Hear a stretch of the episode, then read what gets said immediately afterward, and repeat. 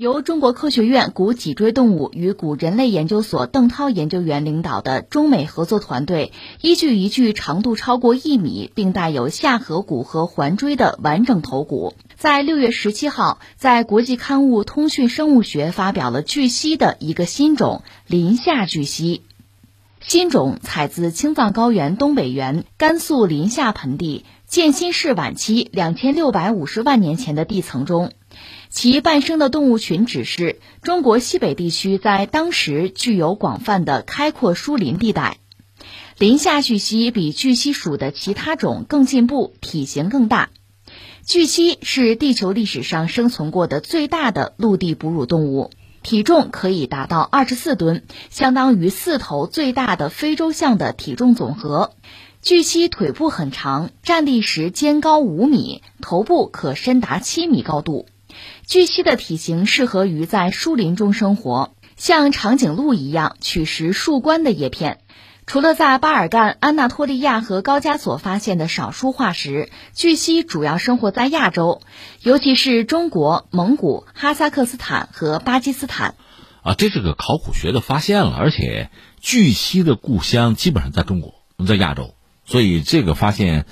就是咱家的发现，可以这么说吧，呃，倒是挺惊人的，因为是周末嘛，简单就聊两句吧。巨蜥呢，其实反正我了解不是很多，不像恐龙啊，恐龙大家就比较熟悉了，包括很多小孩子啊，这个龙那个龙的如数家珍。巨蜥这个东西，说蜥嘛，蜥是非常大的一个家族。现在我们知道所谓犀牛，我们说那个巨蜥和犀牛算是近亲吧。那么巨蜥呢是这个庞大的蜥的家族里边的一个分支呗，而且巨蜥今天呢都已经灭绝了。它的外形和犀牛差异还是很大的，它这个四肢是很长的，脖子也很长，躯体也很长。在这次这个发现之前，一般认为那个准噶尔巨蜥是有史以来最大的陆生哺乳动物了，长度在五到十二米，就是鼻子到尾巴这个长度啊。如果是最大的说能到八米二三，这个肩高呢就五米二八。你看咱一般这个房子三米高有吗？它那个肩高到五米二八，脖颈垂直到地面的时候吧，那个高度三到九米，肩高一米九到五米，重呢三到二十吨。它是在这个早中新世就灭绝了。刚才我们说这是已知的陆上的最大的哺乳动物了。两千三百万年以前，它主要是在中亚这个地方森林里面分布吧。它身材很高，就是脖子也很长吧，有点像长颈鹿，就吃这个树冠上的树叶就可以。那巨蜥主要是在东亚分布，另外呢，在东欧是有的，巴尔干什么，另外安纳托利亚什么高加索呀，发现过少数的巨蜥化石。它主要就是在亚洲了，特别是在这个中国，也包括呃蒙古、哈萨克斯坦、巴基斯坦那儿有。现在能不能找到最早的叫史巨蜥嘛？最早是从四千二百万年前，史巨蜥个头还不是特别大，越长越大，巨蜥嘛就越来越大。现在这次发现就叫林下巨蜥啊，叫林下发现的这么命名吧。它比巨蜥属的其他种啊，说是更进步，体型更大。另外，这次这个考古发现就是，呃，揭秘这巨蜥怎么样穿越青藏高原啊？说是青藏高原，那时候没那么高啊，穿越青藏高原吧，就是迁徙扩散，就是这个路径说是被发现了。这确实让人觉得挺神奇、挺有意思。但是我们能看到的消息有限，等着科学家们拿出进一步的哈这个研究的成果吧。说到这儿，我扯一个什么问题？就是说很多史前的动物吧，体积都非常之大，不知道你有没有这种感觉或者印象？非常大，恐龙。那你说也有小的呀？对，小的比今天的也要大。你比如那时候的蝴蝶什么的哈，呃，昆虫之类的有，但是体积比今天大，大甚至上百倍。为什么？这是个挺有意思的话题。我目前了解到的一些学者研究成果给的答案是这个啊，几个因素，一个很关键的因素就是那个时代，就史前生物生存的时代吧，地球那个时候那个环境和今天其实不一样。其实我小时候也考虑这个问题，地心引力总不会改变吧？地球就这么大，对吧？地心引力不变，怎么那个时候史前的生物个头就那么大，今天就没有？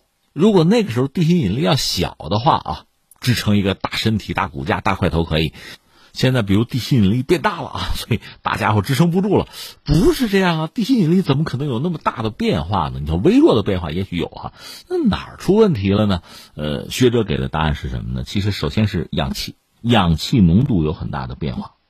就史前的时候，大气和今天比啊，大气没有现在这么厚，太阳呢比现在照射到地球的能量会更多更强。气温比现在也高，同时呢，氧气的含量也高，高多少呢？说现在就空气中这个含氧可能百分之二十二十一这个样子吧，当年是百分之三十五。这么说吧，史前的大型生物哈，如果是在今天生存，我就想很多电影其实是很容易穿帮的科幻电影。你比如说什么《侏罗纪公园》什么的，如果今天这个时代哈，我们在地球上搞一个侏罗纪公园的话，很多恐龙你把它培养出来，你要不给它输氧，要不然它在今天这个时代不一定活得了。因为含氧量低嘛，那窒息而死的。另外，史前很多生物像呃恐龙，它们那个基因呢和今天的生物比起来也不一样，不是很完全。恐龙时代很多动物吧，它少有那种抑制细胞生长的繁殖基因，就抑制不住。你看今天这个鳄鱼和当年的恐龙是一个时代的。鳄鱼呢，呃，按说只要不死的话，身体细胞一直在生长，但是呢。有气温、有氧气含量等等方面的这个因素吧，所以今天鳄鱼也长不到史前那么大。以前是有巨鳄的，现在没有了。还有就是这个气候，史前的时候，地球气候温暖湿润嘛，遍地是茂密的森林，那意味着就是食物，动物的食物相对来说比较充裕。我不是说了吗？很多甲虫啊、蝴蝶、什么蟑螂啊，嗯，当年也有，比现在可能体积要大大数百倍。你现在这都是不可想象的了。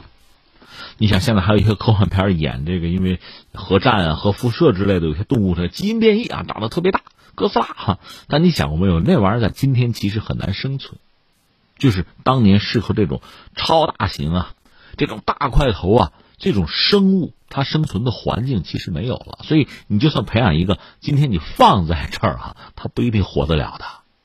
当然，你要像我这么较真，可能科幻电影也就拍不成了啊，这是另一个问题了。这是我们扯了两句，这个林下巨蜥啊，相信不久可能在博物馆、在一些展览馆，我们能够看到它的一些化石或者相关的资料吧，或者在一些科普书籍上，我是很期待。